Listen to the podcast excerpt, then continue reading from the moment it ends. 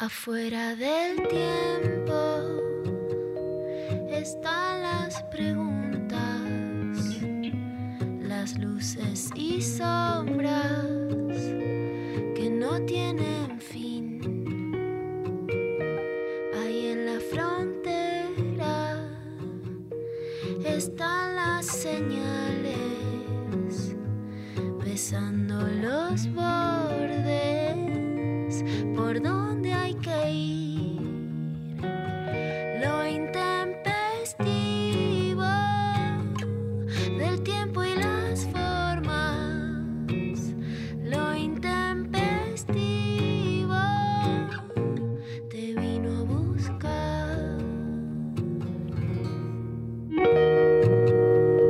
acá estamos con clima de, apocalipsis, ¿no? Está todo como colapsado. Se nos viene. Me acordaba Lula eh, hace un año y meses ya, que en una charla vos estabas muy preocupada y me decías, esto va a ser algo nunca visto. Y yo me acuerdo que te miraba y te decía, dale, qué, qué escéptica, no es para tanto, nada, o sea, no, no, no puede ser que se pare el mundo, olvídate. No, y vos estabas como, así como tomada, viste, y como totalmente convencida de que la cosa iba a ser, calculo que vos te imaginabas menos de lo que después fue, e incluso en ese momento ya tenías como una especulación de que iba a ser un desastre a nivel global. ¿Te acordás, Lula? No, completamente, Dari, porque en realidad había muchos diagnósticos que hablaban de que se venía una pandemia no en un sentido místico, sino sí en un sentido de lo que venimos hablando de la cantidad de enfermedades zoonóticas de animales a seres humanos, que si no era esta pandemia, de hecho ya se, ya se ha dicho, ¿no? Podría haber sido el ébola y hubiera sido mucho peor, por ejemplo, que acá no llegó. O sea, y, y, en muchos casos lo sabía, hay una cosa de, miren qué puede pasar y sentirte. De todas maneras, no te imaginas que va a ser tanto. Y este año incluso, Dari, te dije, bueno, en el verano hay una ventana, pero después se viene, y también te lo volví a decir, pero cuando viene te pega mal igual, ¿eh? No es que la racionalidad nunca salva. No, no, pero la, no diferencia, es que, la diferencia es que esta vez, cuando anticipaste que este, iba a volver la segunda vuelta, nadie desconfió ya, ¿entendés? Como la vez pasada. Igual, vamos a decir algo, no nos imaginemos que la segunda vuelta iba a ser tan fuerte y tan compleja, porque además, sí quiero decir una cosa que es mi, mi, diagnóstico, que creo que está menos diagnosticado de lo que sabemos, en el sentido de que se hacen menos test de, de, de ante qué virus nos estamos enfrentando. La, segunda ola es muy previsible por el frío y el encierro, etcétera, pero la verdad que el auge de la segunda ola llegó antes que el frío y yo creo que claramente tiene que ver con las variantes de la enfermedad. Entonces, bueno, es todavía eh, también es un cachetazo la, la virulencia, ¿no? Y aparte de saber que tenemos todavía que atravesar el invierno, con todo lo que eso implica, ¿no? Como que de repente yo me olvido y digo, ah, aparte ahora se vienen las épocas como de frío, como que sabemos que eso complica toda la situación. Yo me desperté muy angustiada, eh, muy, muy angustiada, porque, o sea, estoy como muy, muy, para, muy para atrás, muy angustiada, quiero llorar todo el tiempo, porque nada, es como que veo que está todo, todo mal. Entonces es como muy difícil angustiarse, no sé. Es que, es que, que en algo, o sea, yo digo, la racionalidad no calma, pero en algo nos tiene que salvar la racionalidad, Mari, en el sentido, porque yo además no puedo soportar que estés angustiada, entonces quiero hacer algo, obviamente, para calmarte. Pero creo que ahí sí, más allá de las medidas que tomemos todos en lo personal, en lo político, etcétera, creo que, que, calma más cuidarse y asumir la situación, ¿no? ¿Para qué hacemos diagnósticos? Bueno, para asumir la situación, cuidarnos y poder entender algún nivel de, eh, de largo plazo, ¿no? Entonces sí creo que hubo una ventana de apertura después de una cuarentena tan larga que lo que es difícil es como perderla y regular, ¿no? Volver a decir, bueno, hay que invernar. Y en algún lado lo que se está criticando hoy políticamente, que es que el Estado intervenga, yo creo que calma, porque por un lado hay una sociedad que le pide todo a papá Estado como hiperpaternalista, y por otro lado hay un lugar de protección en donde el Estado es el que regula y te saca la capacidad de tener que decidir cada día qué haces o no haces, y la verdad que simplifica las cosas.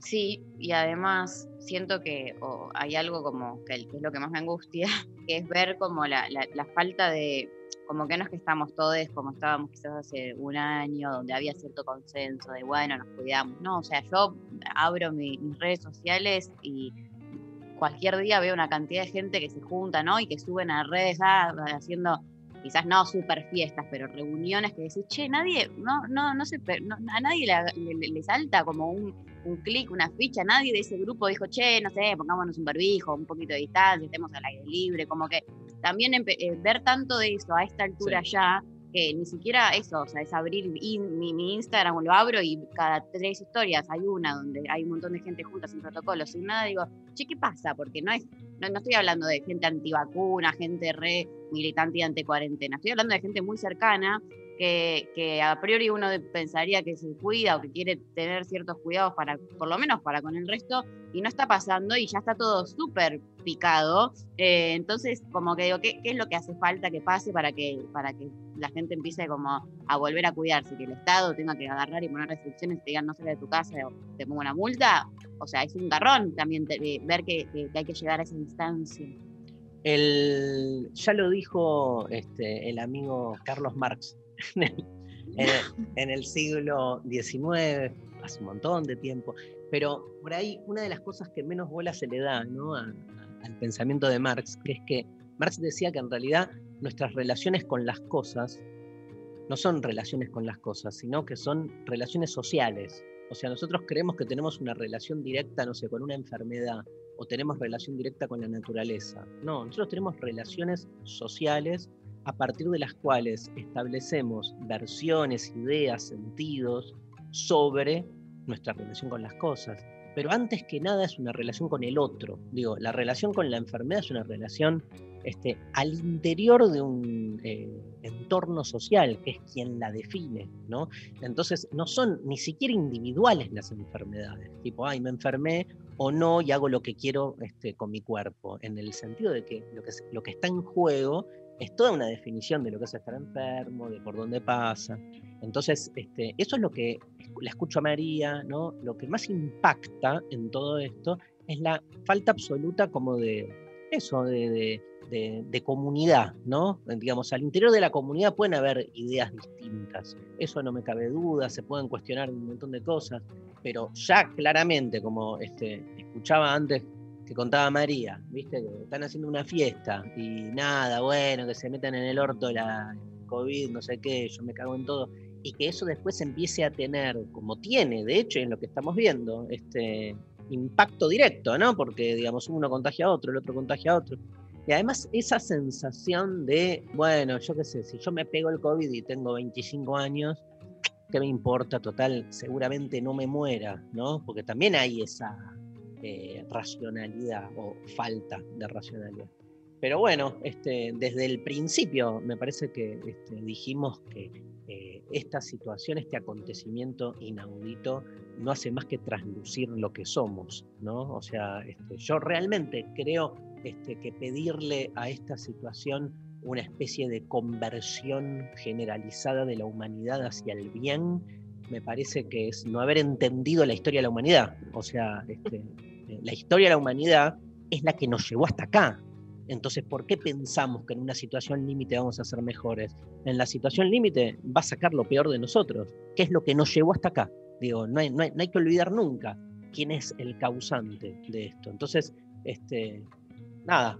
Eh, Ahora, Dari, lo que yo veo filosóficamente, te quiero preguntar cómo lo ves vos si es una desnudez mucho más grande de, la argentinidad, ¿no? Yendo específicamente, pero desde el punto de vista, digamos, filosófico y sociológico, a cómo está actuando la Argentina, en el sentido de que hablábamos al principio de la pandemia, sociedades más disciplinadas como las asiáticas, en las que la enfermedad pudo ser más controlada por, un mayor apego a las leyes o a las normas claramente, ¿no? la sociedad argentina más allá del Estado, porque eso es lo que me sorprende, y, y saben que jamás escatimo una crítica al Estado, sea quien sea, o al gobierno, sea quien sea. Eh, que no es en un sentido de defender o no un gobierno, sino la idea de pedirle todo al Estado, pero transgredir al Estado, y en la medida que el Estado pone restricciones, pero no tan fuertes como la fase 1, digamos, hay una gran parte de la sociedad que se tiene que autorregular. y lo que ves es que la sociedad se autorregula mal, se autorregula violando las normas, no cuidando al otro. Lo ves de manera mucho más descarada que el año pasado, porque el año pasado el Estado imponía normas mucho más estrictas. Entonces me parece que acá sí se devela una argentinidad de menor apego a las leyes y de que la viveza es no cuidarse ni cuidar al otro, pero querer que no haya restricciones de parte del Estado, ¿no? Sin tampoco asumir responsabilidades propias. Eh, puede ser, Lula. Yo no. Vos, vos, vos manejas más data, digamos. Yo no le veo grandes, sí pequeñas, pero grandes diferencias en, el, por lo menos en las sociedades occidentales, en los comportamientos, ¿viste? Me parece que nada, eh, pasa un poco lo mismo en todos lados, parecía antes que Uruguay era distinto, pero ahora este, está pasando algo parecido y al interior de la comunidad uruguaya se están matando las diferentes este, partes, ni hablar en Chile, o sea, lo que quiero decir es, este, bueno, ni hablar en los países europeos, por ahí sí la diferencia sigue siendo interesante de, eh, analizar qué sucede ¿no? En, lo que es el mundo oriental este, que, proviene, como decís vos, de, otras matrices de, lo que es el ordenamiento social. Pero no, no, no, no veo. Yo creo que además es muy propio de los cultores de la decadencia y del escepticismo absoluto, este, poner a la Argentina en el lugar de la excepcionalidad, ¿no? O sea, yo hasta este, pelearía contra esa hipótesis que dice, ah, pero y en la Argentina peor que nunca, ¿viste? O peor que todo. Porque me parece que es, es el tipo de discurso que lo que busca justamente eh, al revés, me parece que e, es, marcar una excepcionalidad en el peor de los sentidos. Em, nada, eso, o sea, eh, la angustia nos atraviesa a todos y, y bueno, y todos los días te despertás con una nueva, porque, digamos, está como esto comenzando. Eh, y además, otra cosa te quería decir, que ayer en Desiguales hicimos un programa sobre las nuevas derechas, que mañana tenemos una entrevista con Pablo Stefanoni, este, eh, autor de un librazo sobre las nuevas derechas, y también eso, ¿no? Como también este, Leandro Santoro charlábamos con él en algún momento y con un sociólogo muy copado que se llama Gabriel Bomaro, este, con quienes estábamos como charlando hasta qué punto también ciertos posicionamientos en relación a las cosas, como siempre, tienen más que ver con el aprovechamiento del momento político que con lo que se piensa. Entonces, este, obviamente, ante un gobierno que se pone este, en los hombros la tarea, digamos, de tener una política activa este, desde el Estado, ¿no? de este, restricciones, de cuidados. Este, del otro lado, no importa, ¿viste? Yo veía, no importa lo que piensen o lo que no piensen. Obviamente, digamos, lo que hay que hacer es cuestionar eh, a ultranza lo que sea y lo que se hace, digo, porque la lógica de la política tradicional es la destrucción del enemigo, digo, en la medida en que la política sea una confrontación de alianzas entre amigos y enemigos, no importa qué se discute, porque se va a aprovechar lo que fuera, no hay manera, ¿viste? Cuando alguna vez yo me acuerdo en el gobierno de Cristina, este, desde el kirchnerismo se le decía a la oposición, me acuerdo mucho, qué ingenuos en esa época, era tipo, loco, pero no, no ven ninguna buena, como no, no, no, no pueden aplaudir una, no, no pueden aceptar una buena. Y qué pregunta idiota, ¿no? Porque la respuesta es no, digamos, porque no entendés lo que es la política y su crisis, digo, porque lamentablemente es así. O sea, del otro lado, del lado que sea, calculo que, este, y, me banco lo que digo, cuando fue el gobierno de Macri, debe haber pasado lo mismo, este, donde probablemente si hubo, este, si hubieron políticas acertadas de gestión en algunos lugares, es muy probable que desde el kirchnerismo jamás se le hubiese este, aceptado nada bueno, porque el objetivo era siempre, como es siempre en la política tradicional, la destrucción del enemigo. Entonces me parece que ahí, digamos, este, lo que debería ser un momento de reivindicación de la política como modo de cuidado. Digo, este, esto que venís hablando vos, Lula, hace tanto, la política como cuidado, o sea, eh, una vez más este, y en esto sacarse el sombrero frente al feminismo, a los movimientos no tradicionales, la política tradicional no se hace cargo este, o no sabe cómo lidiar con eso. No es que no se hace cargo, le, explota, ¿viste?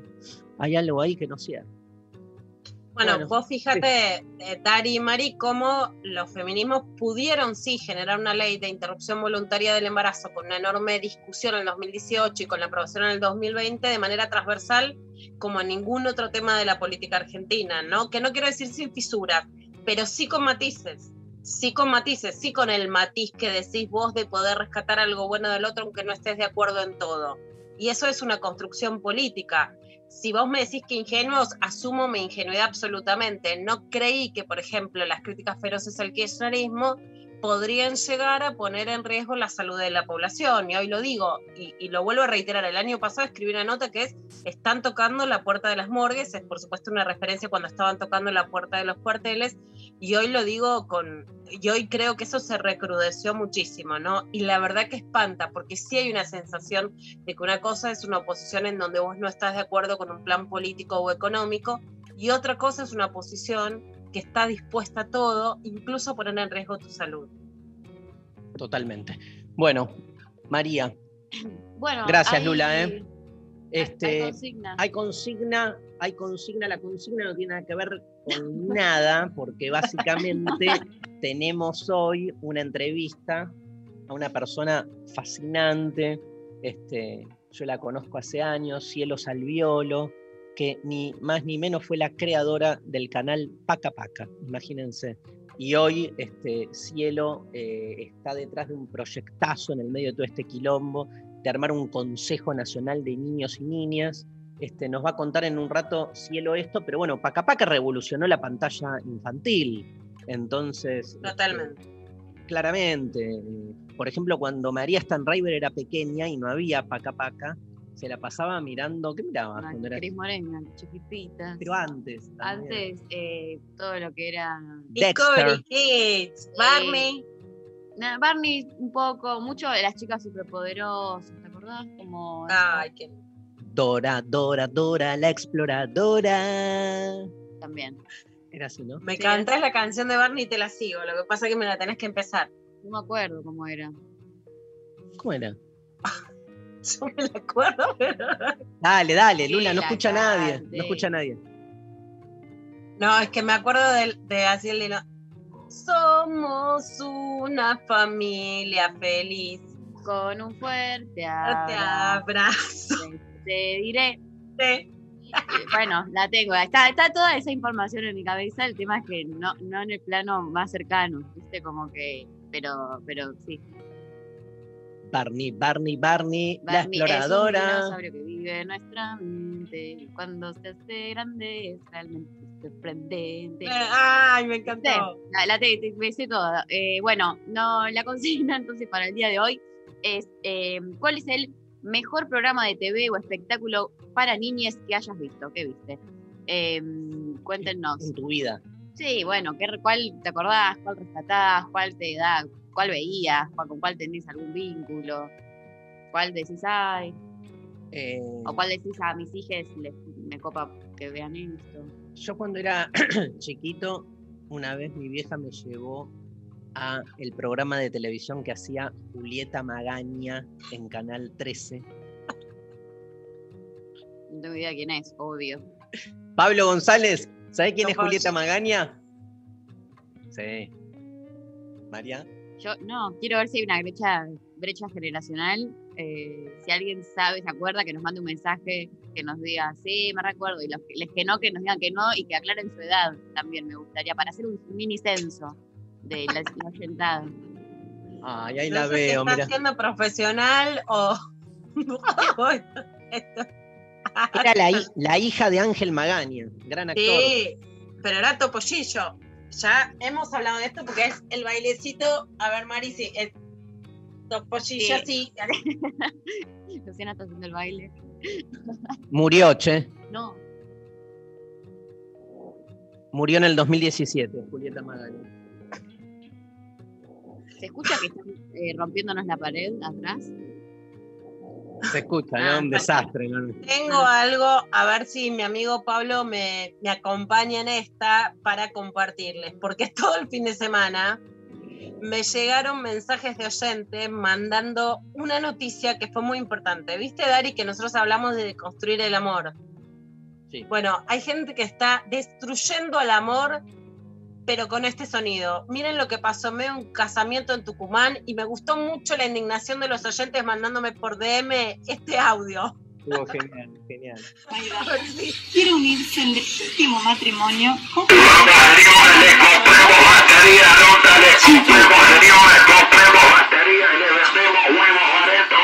Julieta Anabela. Huevos le vendo 30 huevos por 200 pesos. Huevos señores, les radiadores, baterías.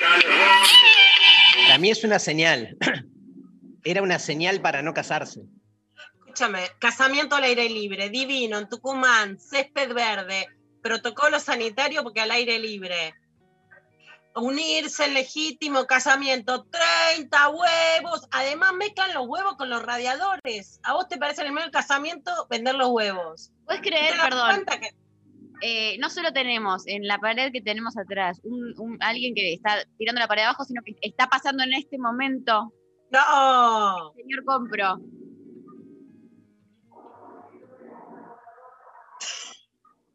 ¿Lo escuchan?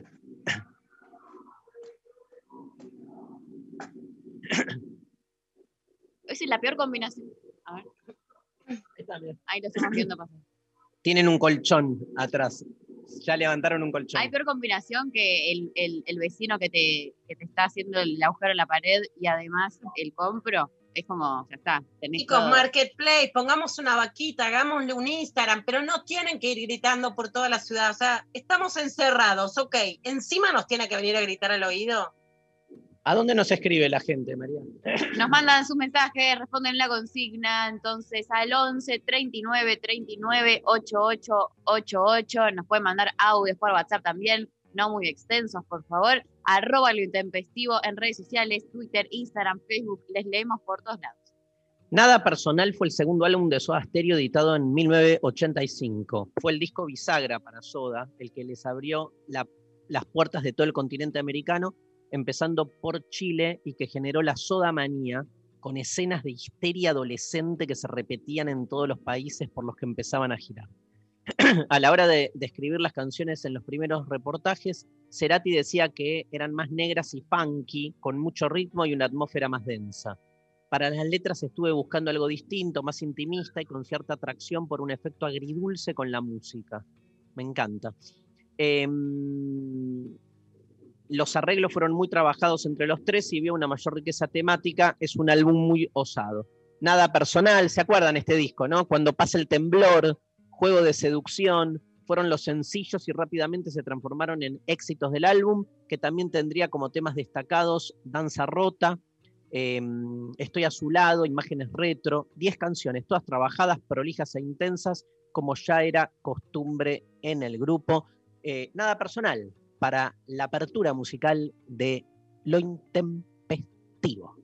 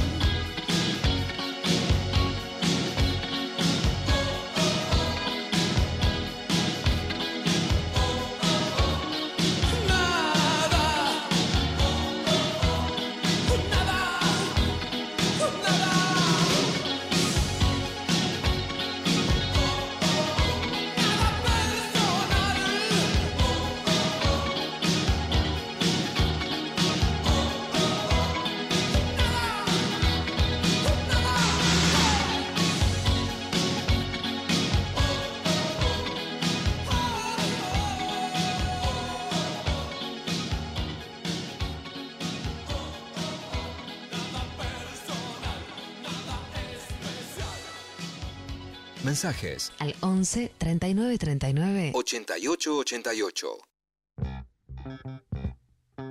¿Cómo venimos de mensajes? Bueno, hay mensajes que están llegando. Les cuento, por ejemplo, por Instagram. Eh, escribe Flor Codañone y manda Magazine for Five. Magazine for Fine, mira. Mucha, salió mucho este, ¿eh? Yo no lo tengo. No Sí, sé. estaba ¿Con Mex, quién era? ¿no? ¿No era? Ah, Por Mex supuesto, Urtiberea. estaba Mex Urtiberea con Nora Mosenko como directora actoral y muchísimos pibes y pibas que Violeta Urtiberea era una de las niñas que hacían Magazine for Five. Yo hice una nota Magazine for Five en la revista Luna hace muchos años. en serio, me muero. Qué lindo. Em, Momo dice Los Simpsons. Pero no es infantil. Y es como border, ¿no? Está ahí, es medio. Yo, hay muchos chistes que, que quizás Entra. estoy entendiendo ahora. Que cuando era chica no entendía nada. Era como. Miraba, pero ahora como chistes más relacionados a cuestiones más políticas que, que nunca entendí claramente. Em, bueno, nos nombran a Zamba, obviamente. Cami dice Pocoyo. Poco yo. Era re lindo. sí. Ah, poco yo. Re minimalista. Re hermoso. Porque Eso me gustaban. poco. Era poco. Era poco. Yo. Yo. Eh, hola, hola Intempes. No sé si el mejor, pero los que me acuerdo son Los Backyardigans y Maña la Obra. Uh, yo re Ah. Cargan me encantaba. Divinos también. ¿La Bachardian y quién? Y Maña la Obra, que era un, un- como un señor que tenía herramientas que tenían vida. Eh, tenía el martillo y como que era un personaje. Bueno. Eh, Sol dice, bananas en pijamas. Ay, pues, eh, Los estamos escuchando. ¿Se escucha?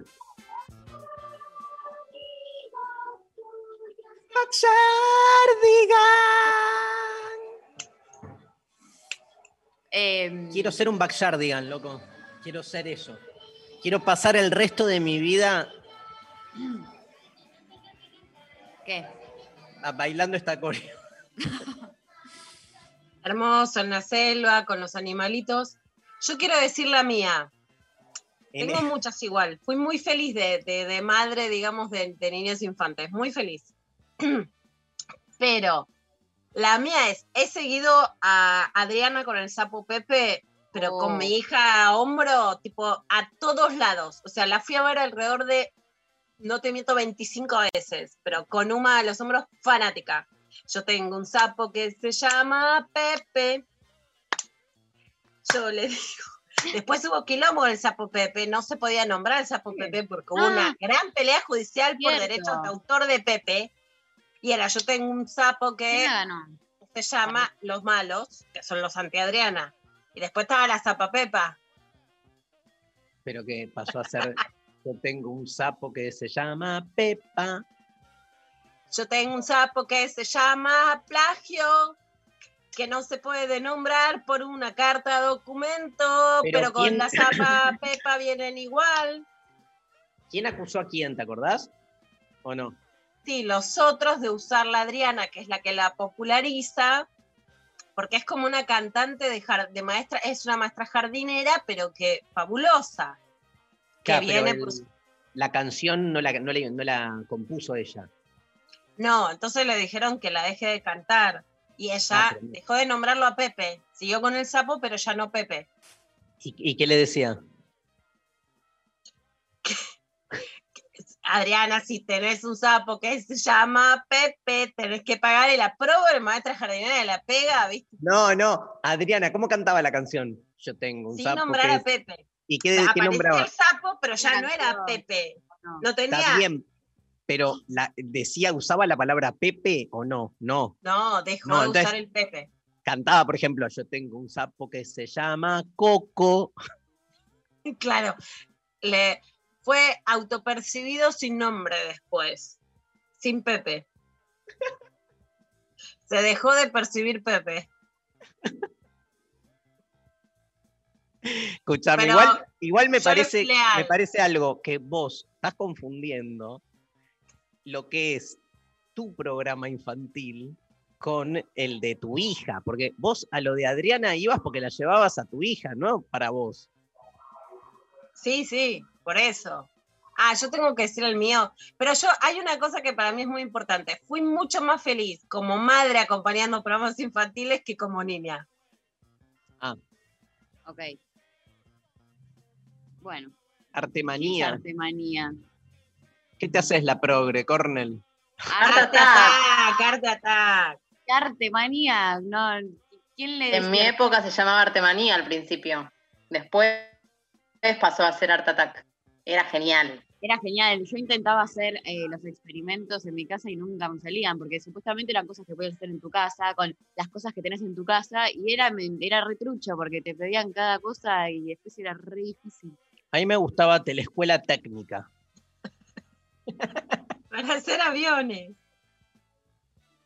Para hacer las No, cosas no. que le hacen hacer a los presos en las cárceles. Viste, cuando vas a la cárcel siempre hay barcos, aviones en madera. Sí. Eh, bueno, acá nos manda. A ver, escuchemos algún audio, Pablo.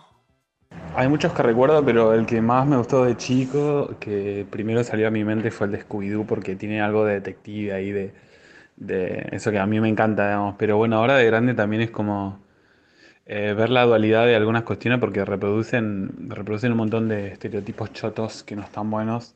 Pero bueno, de chico me encantaba. Sí, obvio. Yo era fanática. Sí, era muy fan de, de Scooby-Doo, tenía peluches. Yo era muy fan de tener como los peluchitos de los dibujitos. Acá eh, Sol por Instagram manda las bananas en pijamas, que yo era fanática total y tenía mis bananitas y era como que, bueno, estaban ahí. Em, después nos Intuición muestra una banana. Em, acá eh, Vane dice, las pelis de Disney y hoy me doy cuenta de todo lo negativo. Bueno, es cierto y, en ese sentido Paca Paca y todas las propuestas, bueno, Samba, etcétera, digo, es como eh, fue toda un- una apuesta eh, muy, muy revolucionaria en el sentido de salirse, ¿no, Lula? De, un montón de estereotipos y, un montón de bajada de línea, no, no solo a nivel estereotipo de, mm, género, sino también de, que, no sé, por ejemplo, yo en la facultad tuve que leer un texto que se llamaba eh, Leyendo al Pato Donald, algo así, que es como un texto de, ya estoy eh, poco rigurosa hoy, eh, eh, discúlpenme, pero era un texto de alguien muy capo, eh, no sé si no era de Matelar. de Ariel. Dorfman de Chile. Ah. Es como el texto que cuestiona el capitalismo a partir de los dibujos animados, ¿no? Obviamente del tío rico sobre las El monedas tío de oro. rico y cómo explotaban a los nenes. Las vacunas. El tío Total. rico. Total, pero digo, también esas, esas bajadas que hoy en día quizás vemos, o de, que también se juegan un montón de otras cosas, de estereotipos, este, también en esos tipos de contenidos. Eh, y bueno, yo que fui muy, muy, muy de Cris Morena, también hay, hubo. Yo siento que mi, mi, mi ESI fue Cris Morena, así que imagínense qué, qué puede salir de eso. O sea. Jodido. Jodidísimo, era como, y, y- y todos mis, mis vínculos y todo, la, matriz de cómo vincularme con el mundo, primero era querer ser una huérfana, era como el sueño de mi vida, ser una huérfana y que me dejen en un, en un lugar así y, tener todos mis amiguitas huérfanas y que cantemos canciones, era como algo hermoso, ¿o no? Ani, Y Es sí. fuerte eso, porque también puede ser el síndrome de la huérfana sin serlo, o sea, sentir que está siempre desamparada sin estarlo. Es que, es que yo creo que hubo toda una generación que, que fantaseábamos con eso, con, con- con ca- caer huerfanitas en un, en un lugar. Sophie Corner me, me- me estaba hablando, ¿no? Sí, yo sí, sí, sí, queríamos todas ser huérfanas, olvídate porque era, te mostraban ese mundo tan ideal, estabas ahí con el tobogán, todos bailando, cantando, era todo tan soñado que, pero qué, qué tremendo, ¿no? Va, no sé. Fuertísimo. Yo creo que nos hizo muy mal eso. Em, bueno, te, te sigo leyendo. Em, Tommy Jerry dice Guada. Bueno, re, Tommy Jerry. Viene mucho Tommy. Jerry. Ariel dice Yuya. Yo no, sé. No, no- Vamos, no vamos a tirarle un par de las cosas que creo que nos quedaron en el tintero, Pablo, que estuvo diciendo, que analicen, que analicen la nueva vacuna con los precios total para que, que sirvan para algo, si sale mal no pasa nada. Cierto, pasó eso. Yuya, últimamente. Está, está polémica, yo ya. Em, Patorucito, dice Abril. Bueno, muy bien. Eh, hey Arnold, dice eh, Luchi. Hablaban de cosas re jodidas, dibujitos eran los de antes. Arnold, ¿qué es? Arnold y Willy, blanco y negro. No, no, es otro. ¿De qué estás hablando, hermano? ¿De qué estás hablando, hermano? Ese me encantaba. Yo la que quería ser era la hermana de las de blanco y negro, que usaba una pollera tubo larga, como se usaba en mi época, con un tajo atrás. Y yo me compraba la pollera porque quería ser como ella. Kimberly. No, pero eh, no. Bueno, de alguien peor quería ser yo la hermana, perdonen, porque de la familia Cosby, que Bill Cosby es un abusador, que sea algo que me inspiró a denunciar no. abusos, pero de la hija de Bill Cosby en The Cosby Show. ¿Hay otro audio, querido González? Teletubbies, Teletubbies, digan hola, oa. Hora de la tubipapilla, hora de la tubipapilla. Amo estos audios. ¿La tuvi qué? La tubi papilla era, eh, era como una pasta que comían los Teletubbies que salía como un tubo, no sé. Vos tenías los cuatro Teletubbies, María. Yo los tenía Los muñequitos chiquititos y a- a- como que adentro tenían, estaban eh, rellenos como de pelotitas, entonces los apretabas todo y era como, la pasaba bien, apretando Teletubbies. ¿Cuál era tu Teletubby favorito? Eh, mi Teletubby favorito era eh, Lala, que, era, el- que es la, la- la amarilla, pero había una cuestión ahí de identidad de género raro, la verdad, porque había dos Teletubbies que eran claramente varones, y después estaba Lala, que era como la nena, amarilla y po que nadie sabía si era un Teletubby varón, si era un Teletubby mujer. Y para, a mí eso me re co- conflictó de chiquita porque, porque yo no sab- yo tenía que pensar en esos términos, no podía pensar que, no, no sé, era como quizás un Teletubby trans o un Teletubby eh, con género fluido. Que- binaria, te diría. Claro. Eh, Y bueno, te hago una pregunta. eh, ¿Qué era un Teletubby? eran unos bichos. No, no, pero quiero entender ya el concepto. ¿Por qué a alguien se, se- se le ocurrió inventar un bicho así? Ay, perdón, me llaman por teléfono. Porque en no realidad sé. era como un marcianito, pero hay algo importante en los Ah, Teletubbies. marciano. Tenían Porque una televisión, realidad- un televisión en la, en, la, en la panza, ¿te acordás, Lula? Tenían un televisor. Claro, la pero ¿por qué hablan así? Oh, ah, porque ya no es, eh, digamos, cuando vos decís Yuya, el ratón Mickey, es la tele para tomar la leche cuando venís del colegio o del jardín. El Sí. Es para que salís de la panza y ya te lo pongan, que ahora Sí, sí, para más bebés. para el primer lenguaje. Entonces, viste, cuando Claro. es como cultural, que es el gu, ajo, ajo, y el Claro. Teletubby es, Era medio, Eh, era medio bebé. ah, que es para Claro. ese momento gutural. Además, eh, no sé si te acordás, pero cuando empezaban los Teletubbies aparecía, salía como un sol que tenía la cara de un nene, un bebé. Que de hecho hace poco, no sé, vi un tuit, algo de así está el bebé de los Teletubbies, que es un chabón, ¿no? claramente, pero que salía, era un sol, a mí me da mucho miedo porque era un sol enorme con la cara de un bebé. Y no era algo que a mí me, me cayera muy bien, porque me daba un poco de miedo, la verdad, porque era como un bebé, la cara de un bebé enorme que hacía de sol. Era medio Bueno, te fue educando para la pandemia, ¿viste? Fue- Acá Pablo me tira un datazo, me encanta como Pablo sabe todo. La que yo quería hacer es Lisa Bonet, que es la madre de Zoe Kravitz, que es la que hacía de la hija de Bill Cosby adolescente cuando yo lo veía. Datazo.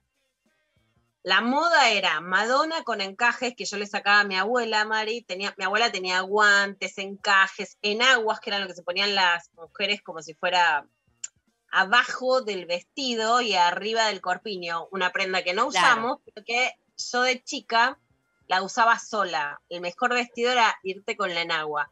Y después la pollera tuvo que es esta, muy larga, pero con Sí. un tajazo atrás. Tipo, me gusta ese tajo. Sí.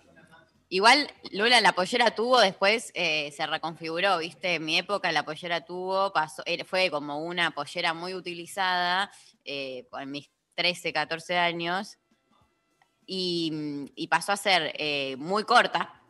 Y, eh, o sea, muy pegada al cuerpo y muy corta. Y la joda era que cuando salías a los bailes tenías que, la moda era llevar la pollera de tubo con una remerita más sueltita arriba, pero eh, eh, lo más corta posible, cosa que te violen bien fácil, estaba buenísimo.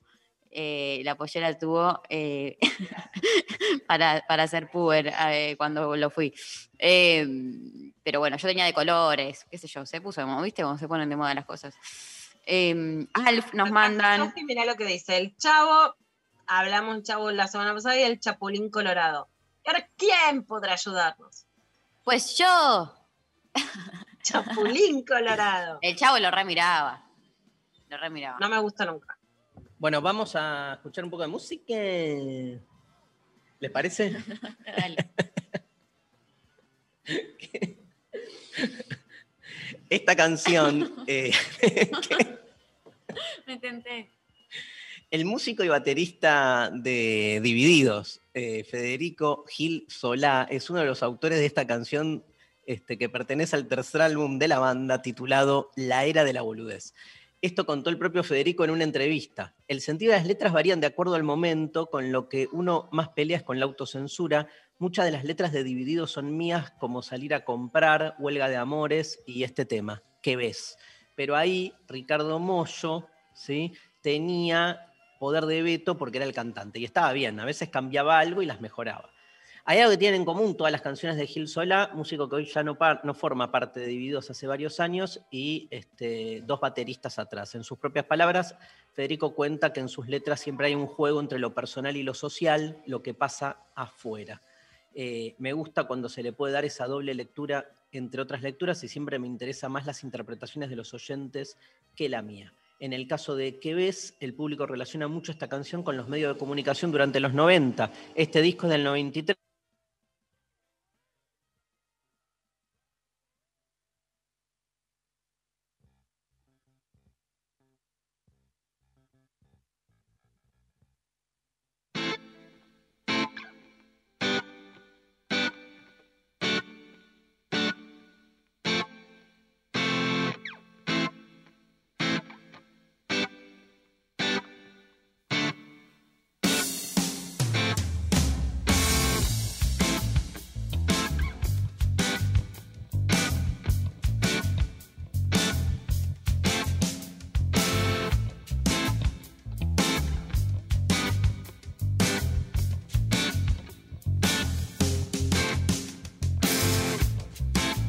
guagua de Troilo no quiere arrancar.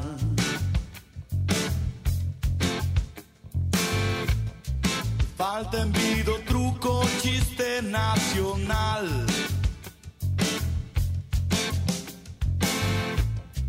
Estamos en Benaguita, al mayoral.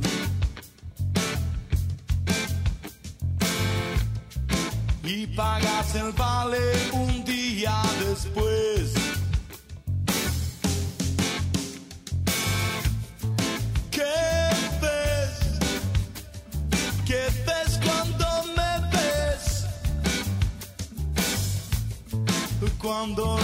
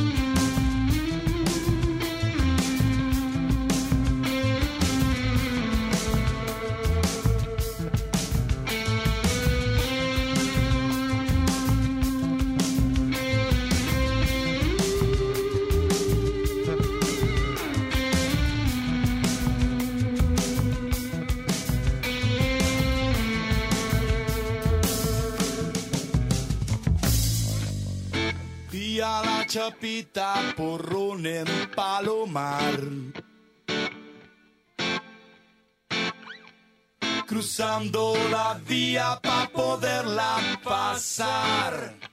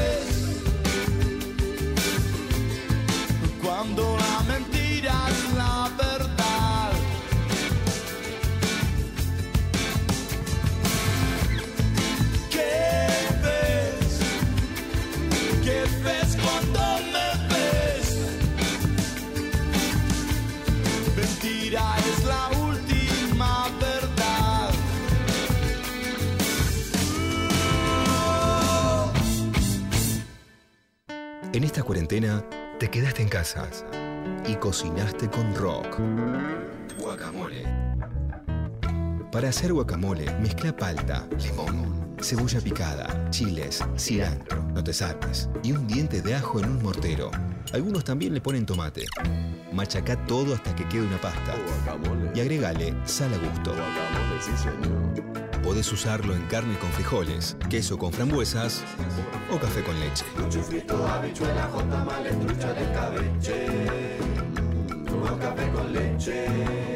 En medio de cualquier pandemia, el rock tiene sus recetas. Cuídate para cuidar. 937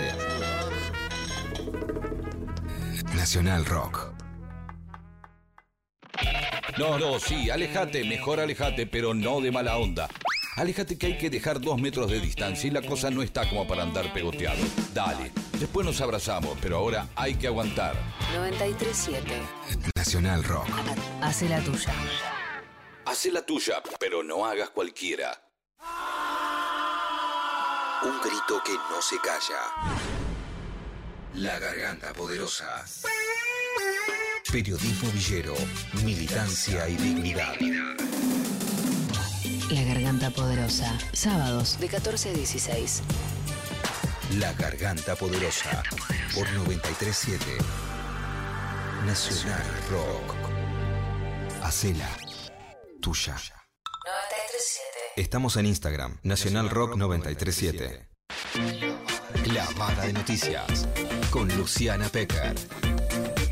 Libertad sin farsa.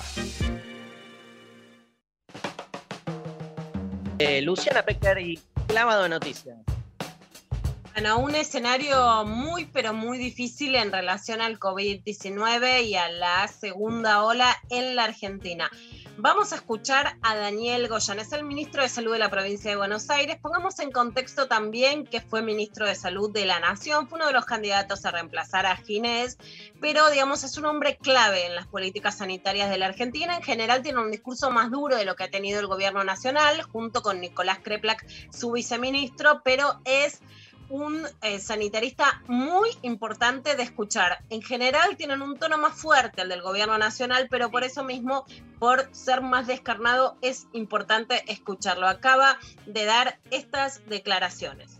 La semana pasada juntamos en una reunión aquí, en la escuela nuestra de salud, de Florial Ferrara, en una reunión muy importante a todos los prestadores del sistema sanitario de la provincia de Buenos Aires, que obviamente son prestadores de otras jurisdicciones, a todos, con quienes ya veníamos trabajando mancomunadamente y muy bien, y emitimos un comunicado, se emitió un comunicado donde se decía la realidad.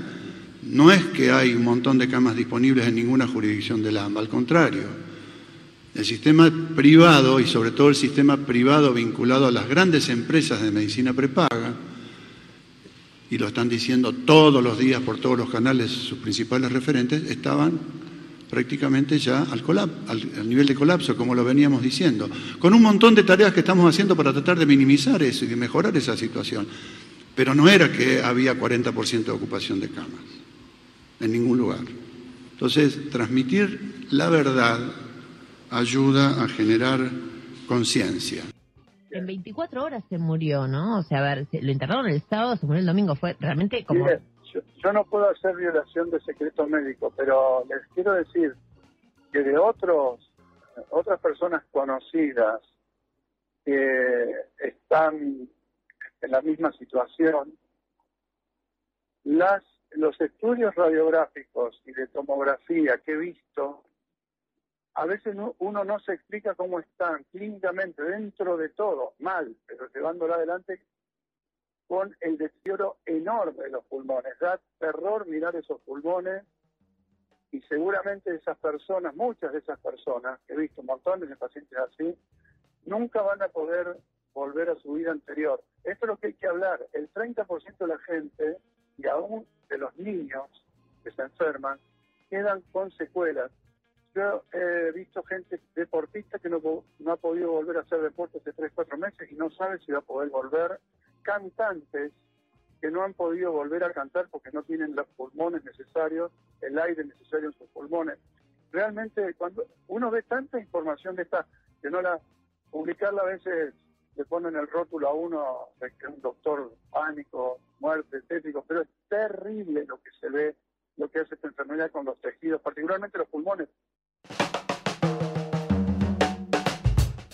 Bueno, esto decía, por un lado, Daniel Goyán hoy a la mañana hablaba de la saturación de las camas y también de algo muy importante, que es la saturación del sistema privado de prepagas y de camas gremiales, que además perjudica a otras prestaciones a otras operaciones e intervenciones que se tienen que hacer y de sectores medios que tienen delegada la salud en eh, en este tipo de sanatorios privados y que hoy es muy difícil encontrar cama en la ciudad de Buenos Aires. Incluso la atención telefónica o de eh, hisopados también claramente se está colapsando. Y después Daniel Goyán que decía, me dicen doctor pánico, o sea, dentro de los funcionarios oficiales, recordemos el él es de la provincia de Buenos Aires en este momento, es quien es más alarmista.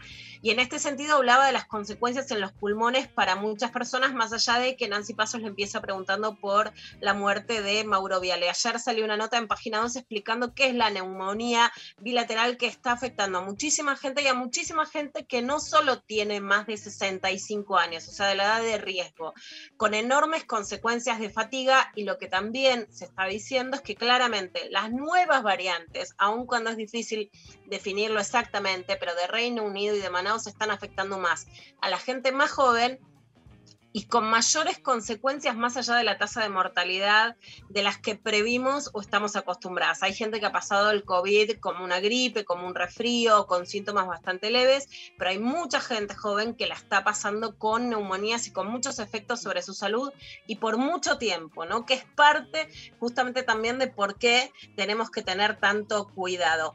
Una de las cosas que pasó ayer también es el conocimiento de mayores casos en situaciones que tienen mayor repercusión, por ejemplo, Daddy Brieva, su esposa que es la coreógrafa La Chepi, y Rodolfo Barili, conductor del noticiero de Telefe, que lo dio a conocer por Twitter. Bueno, una de las cosas que llama la atención es también su compañera Cristina Pérez tuvo una discusión la semana pasada con Carla Bisotti. Y acá quiero sí diferenciar. Nunca está mal que el periodismo critique o pregunte sobre el tema vacunas o medidas, ¿no? Sí, lo que me llama la atención, por ejemplo, es el cuestionamiento, y esto lo dije la semana pasada, a la propuesta del gobierno de empezar a hablar de la ventilación cruzada, porque de hecho el año pasado se hablaba más del alcohol en gel y ahora se determinó más que el contagio por aerosoles más que por objetos, o sea, por el aire, que es como si inhaláramos un humo que, como si alguien nos fumara, y cuando se decía que éramos fumadores invisibles, que aunque no fumemos estamos inhalando, bueno, están explicando que es una situación similar y que hay que ventilar todo el tiempo. Entonces, si es difícil, si no se pueden comunicar algunas de esas cosas básicas, porque además no es que después lo que hace o no el gobierno va a perjudicar o no al gobierno va va a ser digamos, solo parte de un juego electoral, sino si nos cuidamos menos, va a cuidar menos a las personas y si hay menos comunicación es más difícil intervenir. Si vas a un bar y no hay ventilación, te perjudicas vos. Si vas a un taxi y querés abrir las ventanillas y el tipo te la cierra, bueno, esto depende de los discursos de los medios de comunicación. Esta era el cruce entre Carla Bisotti y Cristina Pérez la semana pasada. Las medidas específicas donde nosotros sabemos que se están generando los contagios, esperamos que en las próximas digamos, el, de, la población, de, la población, digamos, en las medidas específicas donde nosotros sabemos que se están generando los contagios, esperamos que en las próximas semanas podamos ver cómo se atrasa un poco la curva, aceleramos la vacunación y revisamos un poco las acciones. Eh, ministra, em, hay, hay, algunos números que, que no, me, no, me, no, me, dan mucho, no me cierran mucho. El presidente había prometido para febrero 10 millones de vacunas. Hoy tenemos, no llegamos a los 5 millones de personas vacunadas. ¿No es un fracaso eso, ministra? Y aparte entiendo que son más de 11 millones de personas las que son esenciales y de riesgo, con lo cual la cobertura no es de un éxito rotundo, ni siquiera acelerándolo con 2 millones más en las próximas dos semanas. ¿Lo dije éxito rotundo en algún momento o dije que podíamos acelerar en, un, tiempo para cubrir a quien tiene más condiciones de riesgo? La verdad Entonces, es que, ¿cómo la califica? Porque me parece que los números quedan bastante cortos para las promesas y para la realidad de los números de esenciales y de personas de riesgo, que son más de 11 millones, creo que 13. 15, 15. Entonces estamos, tenemos, no, llegamos ni a la tercera parte de los, de los 15 millones. Y en medio de la segunda ola, habiendo tenido seis u ocho meses. ¿Me das un ratito que te explico? Sí, sí, ministra, por supuesto. Gracias. Eh, el presidente hizo una cadena nacional para explicarle a la sociedad que lo que él dijo, que fue lo que firmó Argentina con los laboratorios productores de vacuna, no había sido cumplido por los laboratorios productores de vacuna, no solo con Argentina y no solo uno, sino con todos los países del mundo y con todas las vacunas. Hace una semana solamente 15 países habían recibido el 10% de las dosis que se habían adquirido. La situación que tenemos en el mundo en relación a, los ensayos clínicos que se, que se, están realizando en relación a, a las vacunas, las autorizaciones, la producción de las vacunas y la escalada de producción de las vacunas, tiene una complejidad tan, tan grande que muchas veces fallamos en la, en la comunicación, en poder explicar lo que significa escalar la producción. Potencias de producción de vacunas públicas y privadas han tenido dificultades en escalar la producción y esta situación que el presidente utilizó la cadena nacional para explicarle a la sociedad que lo que él había informado no se iba a cumplir, no por una falta en su trabajo o en su predisposición, sino por una situación externa al Estado argentino de producción de vacunas por los laboratorios productores, se empezó a trabajar en, la estrategia justamente de ir contando a medida que van llegando las dosis cómo se está trabajando. Bueno, esta era parte de la discusión. Me das un ratito que te explico. no, no, me quedé con esa frase que quiero una estamos diciendo acá una remera, ¿no? Que digas, me das un ratito que te explico. A mí de nuevo lo que me parece sí más preocupante, más allá de los cuestionamientos sobre las vacunas a los que ahora vamos a detallar, es la idea de que el gobierno no puede pedir más restricciones como si esas restricciones fueran en contra de la gente, lo que está a favor de la gente en este sentido común, Mari, de la gente, comillas, es la, digamos, la libre circulación absoluta cuando hoy eh, está claramente perjudicando, de hecho, a Rodolfo Barile a la semana siguiente a su compañero, y además la idea de boicotear medidas de prevención como la de ventilación, que vuelvo a decir, yo haría una campaña para pedirle al gobierno que ponga los medidores que están pidiendo la comunidad científica desde España, que son los de CO2, para ver, por ejemplo, cuánto están ventiladas las aulas. Entonces, una cosa es que el periodismo independiente exija al gobierno que implemente más y mejores medidas, pero desde un lugar en donde te importa la población. Otra cosa es la exigencia pero en contra de medidas que pueden cuidar, ¿no? Esta es realmente para mí una gran preocupación. Por ejemplo, sobre el tema de la ventilación, vos tenés que jugar a favor y después, por supuesto, avanzás en otras señales. En relación a lo de las vacunas, más allá de que hay...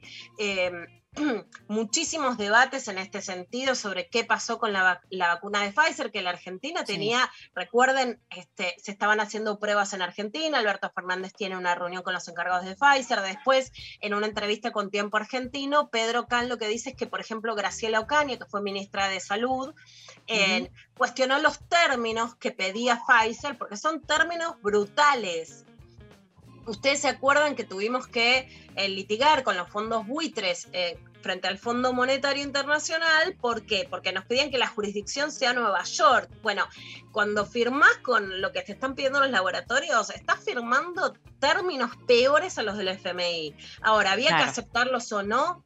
Bueno, uno puede decir para mí que sí, porque son condiciones brutales. Pfizer no se quiere ni siquiera hacer cargo, esto es lo que se contaba en ese momento en esta nota de tiempo, de las consecuencias puras de la vacuna y quiere que el Estado, ante cualquier juicio que pueda hacer un paciente, se haga cargo el Estado argentino de eso. Ahora, lo que dijo Pedro Can en esta entrevista de tiempo es que el Estado argentino estaba dispuesto, pero que fue cuestionado por eh, Cambiemos. Más allá de la letra chica de lo que está pasando, hay una crisis mundial con las vacunas. Los laboratorios no están cumpliendo, hay una gran crítica en Europa que se quedó corta con la compra de vacunas y hay un enorme problema de stock. La idea de la culpa de todo la tiene el gobierno sin ver un problema global queda muy cortito frente a poder analizar lo que pasa en el mundo y frente a poder analizar qué hacemos con la situación que se dio, que es los grandes problemas mundiales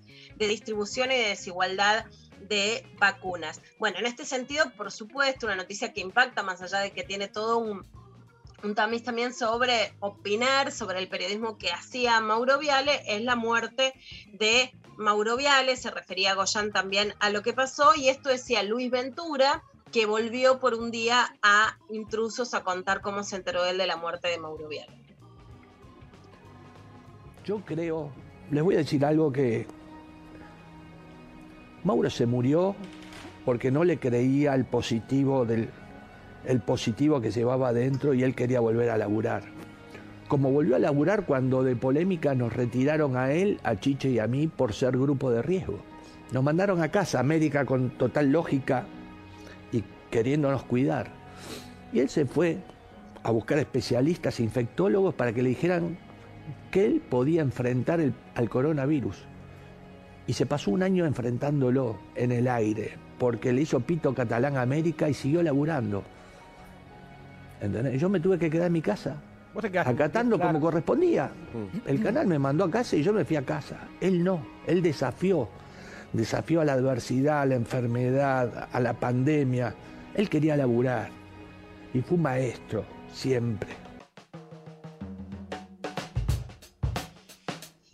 Bueno, abre y, y recuerdo un enorme debate en donde me parece que sí, ahí tocamos la filosofía, las decisiones personales, voluntades distintas que son quién quiere trabajar, quién no, quién es grupo de riesgo. Eh, Romina Peirano, la esposa de Jorge Rial, dice, ayúdenme a convencerlo de que vuelva a casa, de que se trabaje a casa. Las personas que, más allá de que en la televisión se pusieron un barbijo ayer para fomentar el uso del barbijo, la verdad es que en el, digamos, cuando una va a hablar en el escenario público no es fácil sostener el barbijo, sino que es algo para, no para un desempeño profesional, digamos, ¿no? Del uso de la voz. Pero se acuerdan que el gobierno de la ciudad de Buenos Aires, en ese caso Horacio Rodríguez Larreta, quiso que la gente mayor de grupos vulnerables pudiera salir solo con una autorización. Y eso fue tomado absolutamente como un acto de autoritarismo. Es una época de debate sobre lo que puede hacer o no el Estado y las decisiones personales en donde tenemos que tener y podemos tener diferentes posiciones, pero sin ninguna duda sí me parece que hay muchos lugares de trabajo. Eh, nosotros le contamos a la gente que, por ejemplo, hacemos radio por Zoom, está Pablo González ahora desde la radio, pero evitamos el mayor contacto posible y evidentemente sí en los medios de comunicación, en un primer momento se tomaron más medidas de precaución y después fueron bajando con eh, ciertos riesgos. Jorge Lanata habló sobre eh, las vacunas chinas y sobre una noticia que en realidad tuvo que ver con que en China eh, sacaron un comunicado diciendo que justamente su vacuna se podía mejorar y la etapa de Clarín fue China admitió que sus vacunas contra el coronavirus tienen baja efectividad. Lo reconoció el gobierno sobre la dosis de Sinovac. Incluso está considerando combinarlas para mejorar su eficacia. Esto dice Jorge Lanata. Vos fíjate que el gobierno decide, por ejemplo, dar una sola dosis de determinadas vacunas. Quizá, en el, y que digo esto, y por supuesto no sé nada de medicina, pero quizá en el caso de la Sputnik esto pueda ser posible. Ahora, en el caso de otras vacunas, como la de Sinopharm, que con la primera eh, dosis solo tiene el 3% de efectividad y la efectividad se completa hasta el 70% con la segunda, estoy citando cosas que escuché de, científicos, ¿qué haces con la primera dosis? Es testimonial. Claro. Bueno, es, es preocupante el escenario, pero requiere mirar a la realidad. Bueno, a la- a esto decía Jorge Lanata. Me gusta la fuente cosa que escuché de científicos, ¿no? Es un gobierno de Bueno. científicos, es un periodismo de científicos, no, en el sentido de citando fuentes de científicos. Lo vi en un tuit, u- ¿no? Prefiero que me diga lo vi en Twitter, porque la verdad... Totalmente, Mari, sí, porque si decís lo vi en Twitter, bueno, justamente, ¿no? ¿Cuál es la fuente? No es fuente de científicos. Lo que se admiten es que no solo la China, todas las vacunas, digamos, son mejorables. Estamos ante ese escenario. en donde una, nunca se saca una vacuna tan rápido, ni siquiera un remedio frente a una pandemia o una enfermedad de manera tan rápida y tan global. Y por eso hay algunas previsiones en cuanto al stock de la vacuna que no pudieron ser cumplidas por cuestiones de producción, hay otras que las vacunas tienen que mejorarse y hay otras que además no están eh, todavía preparadas para las nuevas mutaciones, que me parece en realidad el gran desafío. Pero para contestar un tuit de Nico Fiorentino, periodista de diversos medios, pero entre otros de Futurock, en donde dice, la vacuna china que se aplica en la Argentina es la Sinopharm, efectividad superior al 79%. La vacuna china que se aplica en Chile, la Sinovac, es la que tiene baja efectividad, 3% ante contagios con una dosis. Básicamente la etapa de Clarín lo que quiso decir es emular la vacuna Sinovac a la Sinopharm y ese fue el gran problema de desinformación en un momento tan, pero tan álgido y tan sensible eh, como este. Para seguir con, con los audios, bueno, también alguien que escuchamos hoy, Cristina Pérez, habló de la vacuna china con el doctor López Rossetti y esto le contestaba. Claro el tema porque no tiene que ver, pero es algo que como se conoció al mismo tiempo, te lo tengo que preguntar, Daniel. Y tiene que ver con las noticias que generaron preocupación, porque los dos millones de vacunas más cercanos que tiene Argentina por recibir son las de Sinopharm. La vacuna china, la que recibió Mauro Viale, y la que desde China dijeron, la verdad, no es tan efectiva como pensábamos, es más, la primera dosis es muy poco efectiva, hablaban de un 3%, nada, acá estamos hablando de dar una primera dosis, pero con la segunda se va a más de 50% eh, de efectividad. Esta, información, que te, te estoy diciendo la información que salió, ¿cómo la podemos procesar en medio de la inquietud que hay también por la escasez ¿no? de dosis? La primera respuesta es que si yo tengo mañana que vacunarme y es Sinopharm, me vacuno mañana sin ninguna duda. Sin ninguna duda. Los estudios preliminares hablan de una eficacia mucho más alta, cerca del 80%, pero no fueron publicados en revistas internacionales, que es lo que tenemos que esperar, tal cual pasó con Sputnik B. Clarísimo, López Rossetti. Clarísimo López Rossetti.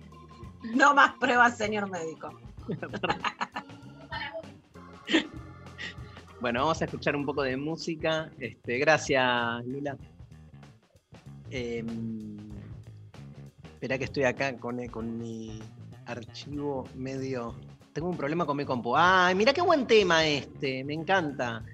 Dancing in the Street salió al mercado en 1964 de la mano del trío femenino estadounidense Martha and the Vandella. Fue escrita por el equipo Motown, conformado por Marvin Gaye, un maestro, dice Pablo González, Ivy, eh, Joe Hunter y William Mickey Stevenson, y se convirtió en una de las canciones más emblemáticas de este conjunto vocal y además una de las piezas musicales más importantes y polémicas para el famoso sello. Más de 20 años después, Mick Jagger y David Bowie planearon su versión para interpretarla en los festivales Live Aid, organizado por Bob Geldof para ayudar a África. Inicialmente tenían previsto cantarla en directo simultáneamente, Bowie desde Wembley y Jagger desde el JFK de Filadelfia, pero problemas técnicos impidieron. Se vieron obligados a grabar un video que se proyectó al mismo tiempo en ambos lados de la Atlántico. Su modernización del tema es muy buena, pero el videoclip es inconmensurable. Filmado en Londres bajo la dirección de David Mallet, merece la pena solo por verles a los dos metiendo cada uno sus variedades de pasos característicos. Trataron de mostrarse joviales en la vestimenta, dice Pablo González.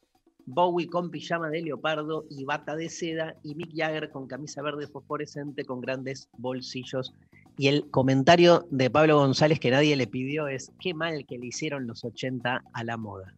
No, Pablo, me encanta. Lucaso, Lucaso. También se pavonearon y jodieron con su ambigüedad sexual, dejando que la mente de los televidentes fantaseara a Piacere. David Bowie y Mick Jagger, Dancing in the Street.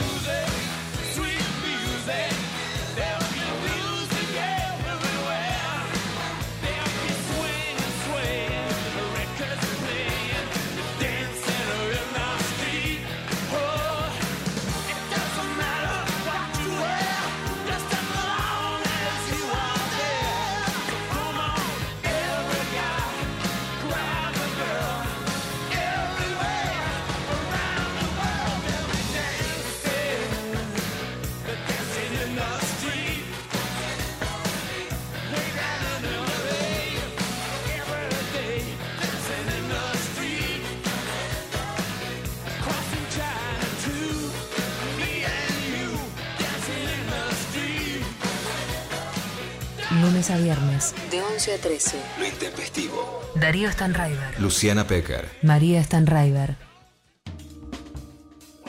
Bien, estamos este, en comunicación con Cielo Salviolo, que es la directora de Paca Paca. Hola Cielo, un placer. Oh, hola, un placer total. Gracias por la invitación. Por favor, vos sabés que este, aprovechando que teníamos este, la entrevista con vos, que ya nos vas a contar de este consejo de niños y niñas que está lanzando el canal Paca Paca, canal que amamos, del que nos sentimos parte. Yo que soy, digamos, del canal de- de- de- del hermano mayor, diríamos. De, Absolutamente. Así le decimos nosotros, ¿eh? Los pacapaquenses le decimos nuestro hermano mayor. a encuentro.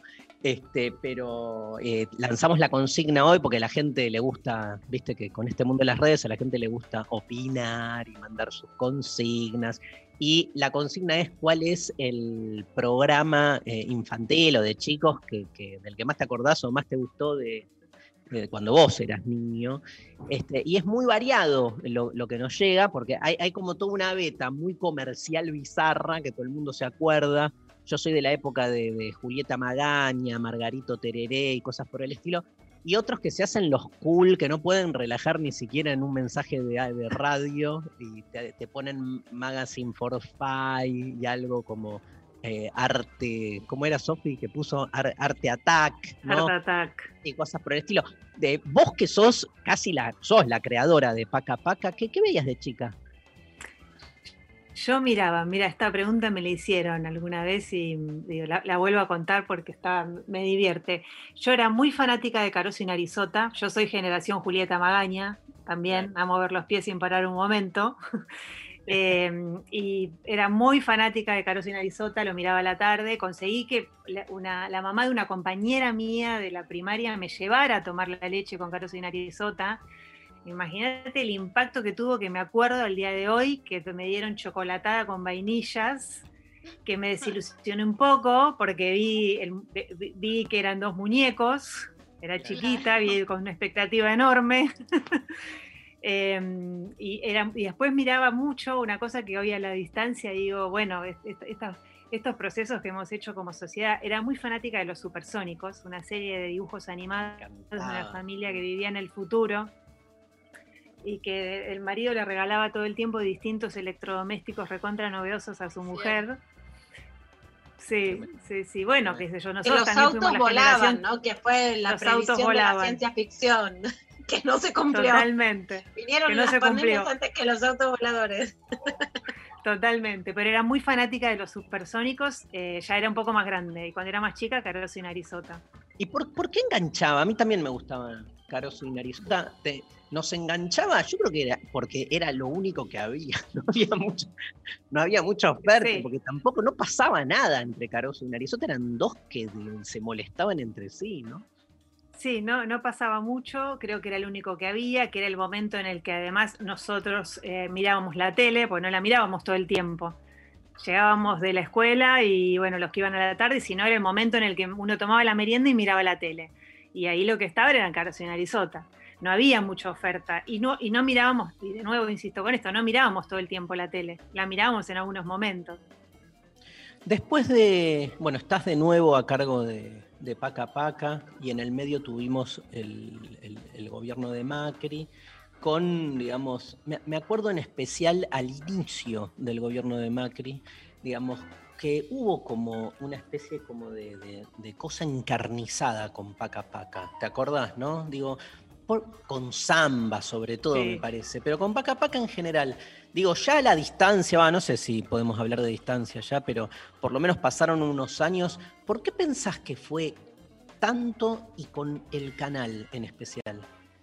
Sí, yo creo, coincido en eso, que hubo como una, cosa más encarnizada con Paca Paca que con los demás canales educativos públicos. Eh, creo que buena parte de eso tiene que ver con la enorme popularidad que tuvo el canal en la gestión que le dio origen, enorme, enorme, eh, por su altísima penetración también en los sectores populares. Lo Paca Paca mucho más que los otros canales educativos tuvo y sigue teniendo una, mm, una presencia muy fuerte en los sectores populares y después creo que, mm, que Samba fue y es revolucionario en su mirada y en su propuesta. Un, un- un producto televisivo que invita a que los chicos se hagan preguntas y que lleven esas preguntas al espacio de la- del aula y al espacio de la, de la familia. ¿no? Preguntas que además incomodaron en el mejor de los sentidos, ¿no? Eh, creo que eso es, eso es revolucionario, deja, deja una marca y me parece que por su, esa popularidad enorme que tuvo el canal y, y Samba como uno de sus productos más queridos, generó cierto encarnizamiento, como vos decís. Nosotros tuvimos un, un mi- un secretario de, de medios que cuando le preguntaron si prefería Mickey o Samba, dijo Mickey, concretamente, por ejemplo. En esos primeros años. Te, hago una te hago una pregunta rara, pero que tiene que ver con vos que sos directora de un, de un canal de televisión. ¿Qué pasa? Siempre me pregunto esto, ¿qué pasa cuando en un canal de televisión hay un programa como que tiene un éxito así como pero desaforado? ¿No genera, pregunta que nada, no sé si es muy interesante, pero ¿no genera como una descompensación con el resto de los programas? Digo, ¿no se chupa samba paca paca y entonces los obliga después a ver cómo trabajar el resto? O sea, lo que puede ser algo copado, un éxito, también tiene como esa paradoja que puede terminar siendo negativo porque opaca los otros programas. Yo creo, e- es un tema que nos atravesó siempre y creo que es una tensión que, mm, que la tenemos siempre presente, que no, no se comió el resto de los programas, pero sí hizo, a ver, nosotros siempre decimos que samba es paca paca, pero paca paca no es solo samba. Eh, y y es- en esa estrategia tratamos de mantenernos siempre. Pero también sabemos que samba es lo que permitió que muchos chicos y chicas llegaran a paca paca. Eh, entonces, también eso nos, nos llena de orgullo y es un personaje que amamos profundamente, que trabajamos para que esa tensión eh, no, no- no se coma el resto de la programación, pero que también sabemos que Samba nos permitió llegar a un montón de lugares que no habíamos llegado y por eso Samba tiene su propia estrategia, porque sigue sucediendo que hay chicos y chicas que hoy, por ahí más grandes, miran Samba, pero no miran Paca Paca. Eh, o porque eligen mirar samba en una plataforma y no miran el canal. Los consumos culturales de las infancias eh, de algunos sectores cambiaron mucho, entonces también sucede eso y en esa estrategia nos movemos. No sentimos, sentimos que somos como un ecosistema, que no hay un producto que nos compita con otro, sino que tenemos contenidos en distintos lugares. ¿Nos contás un poco la, la propuesta, Cielo, de nada? La verdad que este, encantadísimos, nos llegó la gacetilla de- del Consejo de Niños y Niñas de 7 a 10 años, ¿no? Por lo que leí. Exacto. que lanzó el canal. Este, contanos un poco de qué se trata. No- Nosotros queríamos desde el año pasado generar una instancia de participación de chicos y chicas y del de vínculo con el canal más sostenida que un focus group que es, o que una estrategia de testeo de un programa, porque queríamos que nos acompañen a pensar. Nosotros sentimos desde el año pasado que estamos como refundando Paca Paca, inventándolo de nuevo. La consigna del canal es inventar el mundo como una llamada a que los chicos y las chicas piensen y- en el mundo en el que vivimos y en eso también tiene que importa pensar los medios públicos y concretamente una pantalla que ha sido pensada para ellos. Y, mm, teníamos muchas ganas de generar esto, que tomó la forma de un consejo, que hoy está integrado por 16 chicos y chicas representativos de distintas partes del país, después de un proceso de selección de varios meses que hicimos con todos ellos, eh, que tuvieron ya una primera reunión de bienvenida informal, su primera reunión formal será el 23 de abril, y tuvimos la oportunidad de ver las caras de, chicos y chicas de los que hasta ahora solo habíamos leído comentarios, cosas que nos mandaban con mucho, mucho entusiasmo. Y la propuesta es que este consejo de 16 chicos se reúna con el equipo que hace Paca Paca cada 20, 25 días con una planificación a lo largo del año. Piden una idea, un programa, un personaje, para que piensen con nosotros desde el inicio. ¿Qué contenidos quieren ver en pantalla? ¿Qué contenidos les parece que no están siendo bien tratados? ¿Qué propuestas tienen? ¿Qué formas de contar quisieran ver que hoy no están? Eh, ese- es- esa es la propuesta y en eso estamos y nos embarcamos después de un proceso de selección, como les decía, que empezó el año pasado con una convocatoria a todos los chicos y chicas de entre 7 y 10 que participaron de la iniciativa del Seguimos Educando. Los- el ciclo de- de- que tuvo al aire para garantizar la continuidad pedagógica, tanto Pacapaco como Encuentro. Este, hubo, fue, fue justo nombrás a Seguimos Educando y, digamos, fue como un cimbronazo también, pienso, perdón, en, el medio de, de tu relato, digamos, este, el comienzo del año pasado, digamos, con lo que fue este, la cuarentena y la necesidad de pensar también desde la televisión algún tipo de, de sostén para los chicos que no estaban yendo a las escuelas, ¿no? Sí, fue, de hecho nos obligó a nosotros, el seguimos de manera muy fuerte, muy impactante y muy vertiginosa, porque bueno, vos también formaste parte, estuvimos al aire en una semana, con, en el caso de Pacapaca tuvimos ocho horas diarias al principio, eh, y también a pensar la pantalla, a pensar las redes, todos los lugares en los que estábamos en, en contacto con los chicos y con las chicas, para un canal que tiene una dinámica de producción en el que por ahí una serie animada de, de 10 episodios, de 15 minutos, nos lleva 11 meses. Entonces era bueno, ¿cómo damos respuesta en el medio de la pandemia con estos tiempos a una demanda que se nos impone? Que es con los, pensar con los chicos y con las chicas lo que está pasando.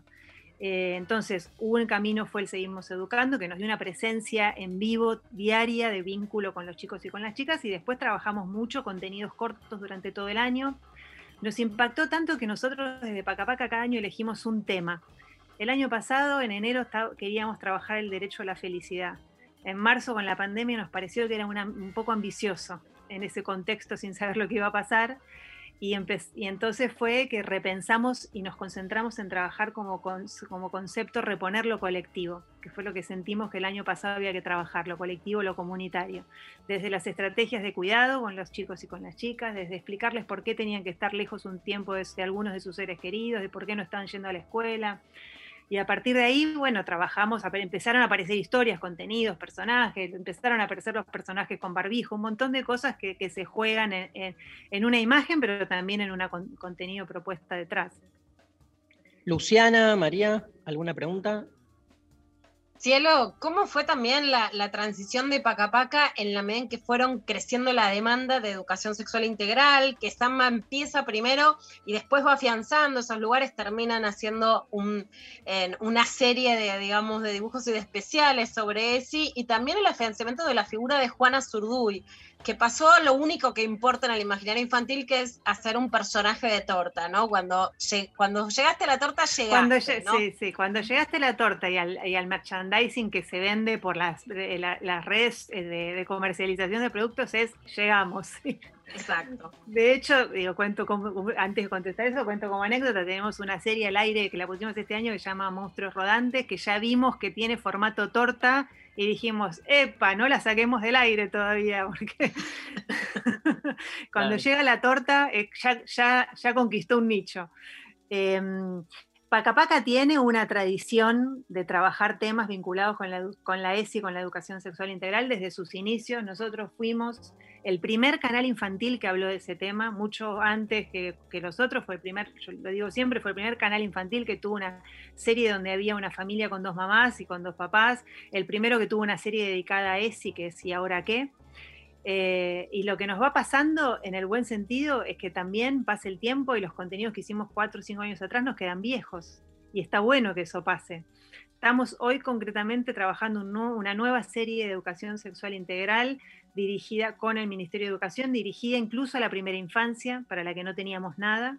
Es un proyecto integral que tiene contenido para la primera infancia y contenido para la segunda infancia y va a tener un sitio web con historias interactivas y recursos para trabajar, porque es, un tema de agenda nuestro permanente y que también lo ha trabajado Samba y otros personajes, porque además de que lo tematizamos en un contenido, es un eje que atraviesa la programación. Y con relación a, a, a Juana Zurduy, como ha pasado con otros personajes, pero ese se nos transformó en un ícono y es maravilloso lo que sucede. Eh, nosotros, digo, parte de lo que logró esta pregunta que hacía Darío al principio, ¿no? Parte de lo que logró Pacapaca es que en el repertorio cultural de las infancias, Juana Zurduy conviva en un estante, por ahí hasta con la Barbie.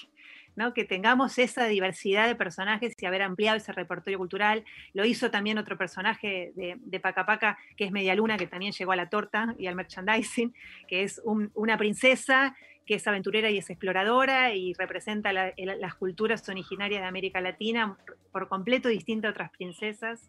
Porque es cielo, cielo, perdón, porque es la diferencia entre plantear la cuestión en términos de grieta, de como dos modelos televisivos, donde uno tiene que anular al otro, ¿no?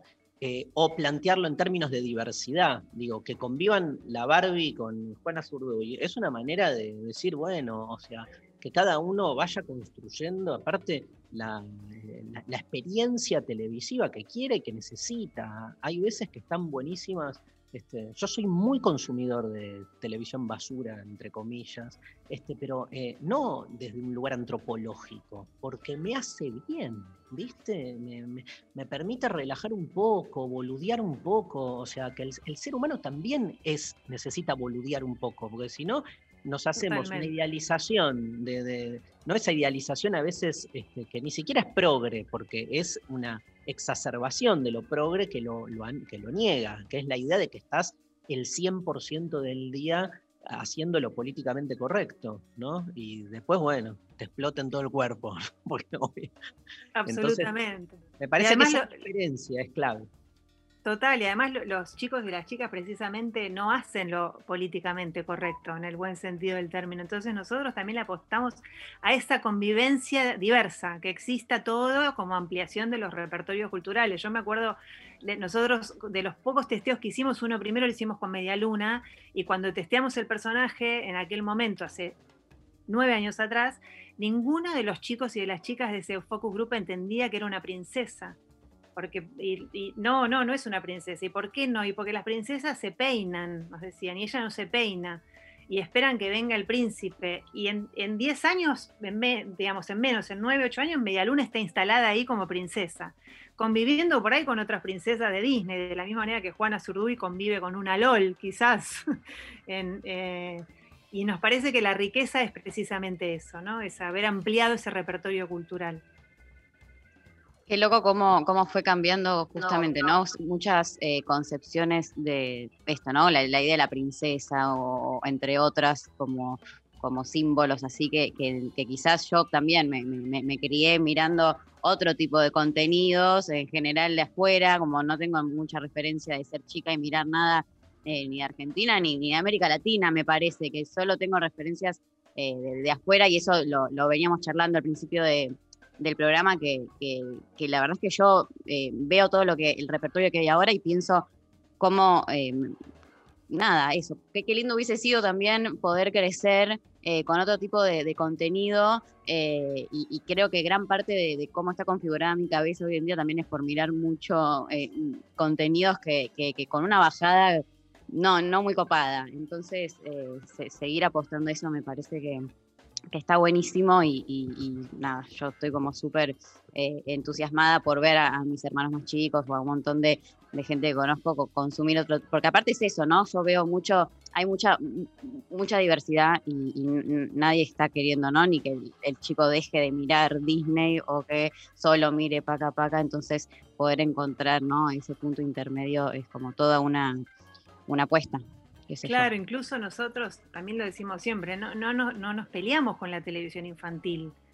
De hecho, vemos sus, sus, sus narrativas. eh, lo que hacemos es con esas narrativas y con estéticas parecidas, también buscando ampliar los horizontes estéticos, contar otras historias y otros contenidos que por ahí en los demás canales no, no miran, pero nos sabemos parte de ese universo de canales que ofrecen diversidad de propuestas, contenidos y narrativas. Cielo, muchísimas gracias por haber estado en lo intempestivo. Te saludamos y le recordamos a la gente que hablamos con Cielo Salvio sos la directora de Paca Paca y a partir de este viernes 23 de abril se presenta este primer consejo de niños y niñas para una platea y audiencia infantil participativa y con, inde- y con incidencia en lo que pueden mirar. Muchísimas gracias. Un placer, gracias a ustedes. Un beso enorme. Eh, bueno, nos vamos a ir a escuchar un tema eh, para seguir con más eh, lo intempestivo del día de hoy. Eh, nos vamos escuchando Pablo González, a ver si te parece bien, a Zoe Gotuso, que la tenemos acá en la lista haciendo desnuda.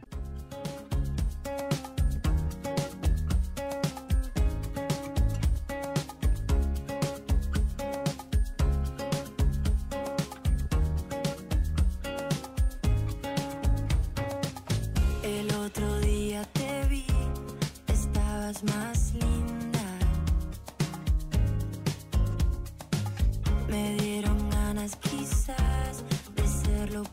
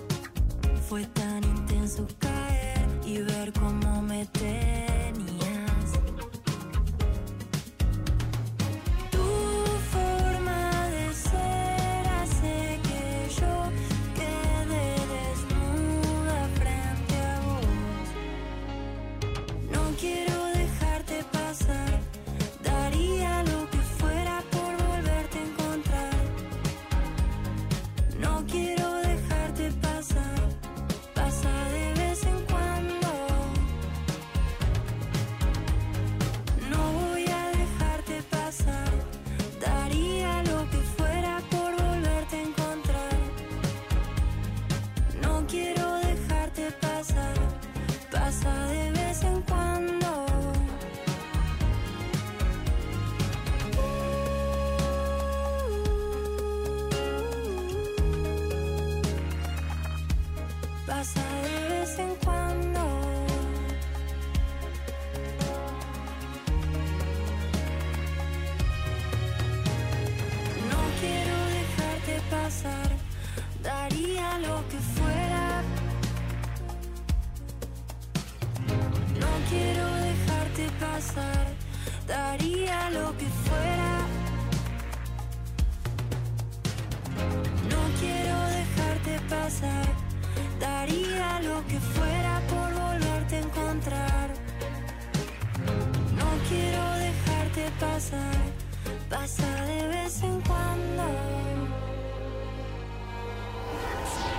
asfalto se te mete por la piel. Quemando, astillando, quebrando.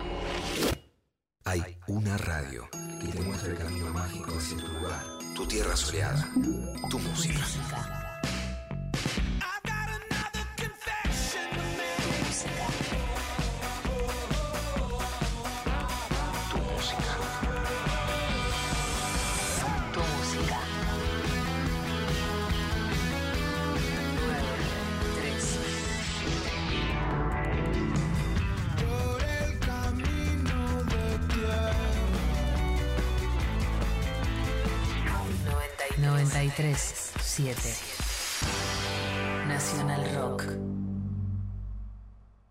Hay una cifra que es la de 30.400 porque refiere a las desapariciones de las personas pertenecientes al colectivo LGBT más durante la dictadura. Los miércoles a las 20, Nica Vida.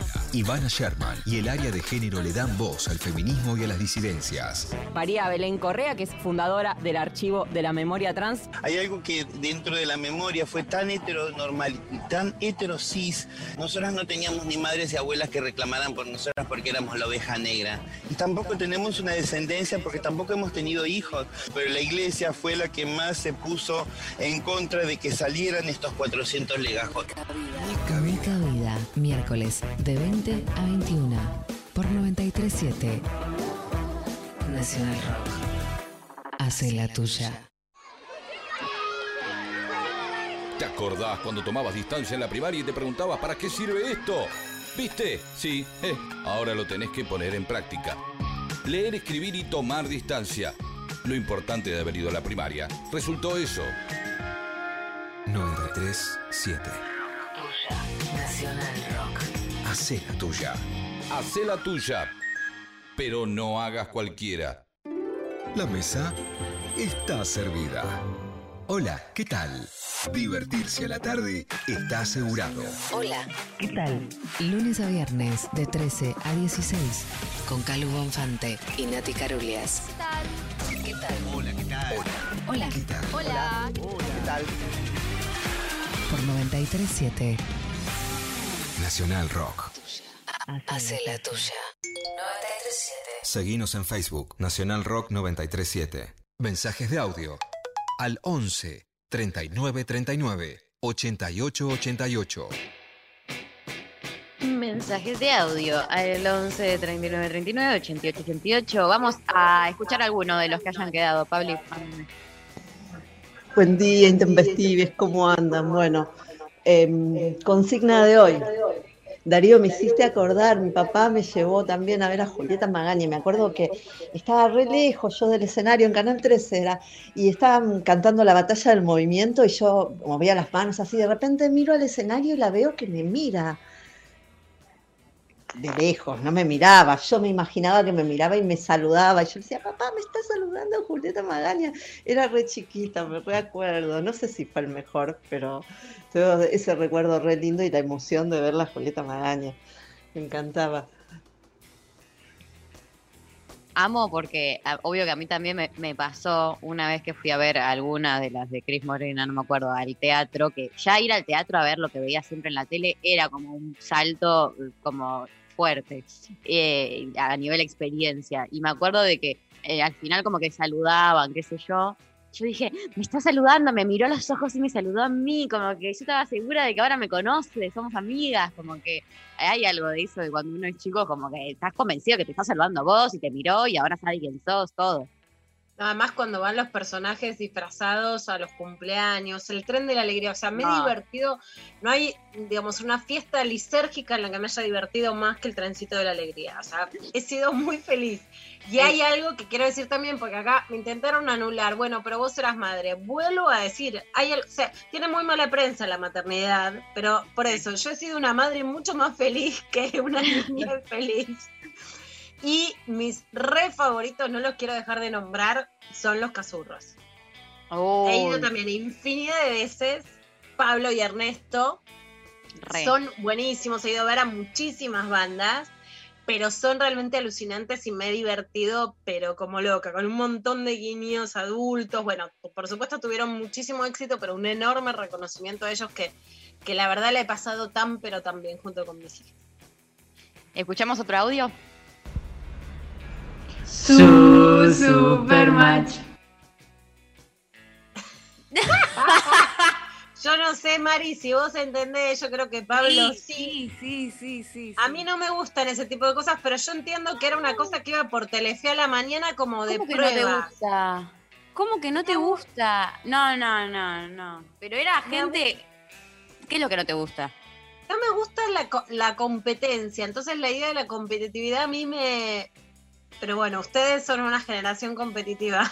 Sí, yo eh, pasé muchas mañanas mirando eh, Supermatch en Telefe, que, eh, que claramente eran todos programas que repetían en loop, loop infinito. Sí, de Alemania, con la. Horas mirando, se hacían mierda, eran cuatro equipos, había de, de cuatro colores distintos, azul, amarillo, verde y rojo, creo, eh, y competían en diferentes pruebas, pero que no eran pruebas boludas, ¿sabes? era como, había que saltar, no sé, tirarse en un tobogán, y agarrar unas cosas, era, y era muy gracioso porque la joda era que siempre se hagan mierda a los participantes, entonces como que era divertido también verlos hacerse mierda, y siempre apostabas por un color, y al final iban sumando puntos hasta que ganaba uno, que yo lo re extraño, la verdad, me hacía muy feliz mirar eh, ese programa. La pasaba, claramente de chica, ahora capaz que lo veo y me parece una forrada, pero de chica mi, mi re miraba y, y pero compenetrada con, con el equipo, como que elegía un color y le da, y era como darlo todo militar ese color para que gane ese equipo. Bueno, eh, escuchemos un audio más. Señor semáforo, quiero llegar hasta la plaza porque ahí me esperan para jugar. Flavia Palmiero, yo me crié con la ola está de fiesta y Flavia y los lubitos. ¿Qué va a hacer? Era lo que había. Amo el era lo que había. Yo no, no tengo la onda Flavia. Sí es claro que hubo toda una secuencia en la que viste que una también ahora está de vuelta y no quiere andar con el dedito diciendo lo que está bien y lo que está mal. Pero a veces habría que levantar un poco el dedito, te digo. Sí. Hubo toda una secuencia viniendo de Yuya, recuerden que Yuya había sido actriz porno, como de la conductora infantil sexy. Entre el ratoneo de- de- del padre, digamos, o del imaginario del padre, a la sexy pero que queda dulcificada. Entonces la idea de la que puede ser muy erótica, pero a la vez maestra jardinera, que se replicó en muchos casos. Flavia Palmiero, Panam, recordemos. Sí. ¿no? Re.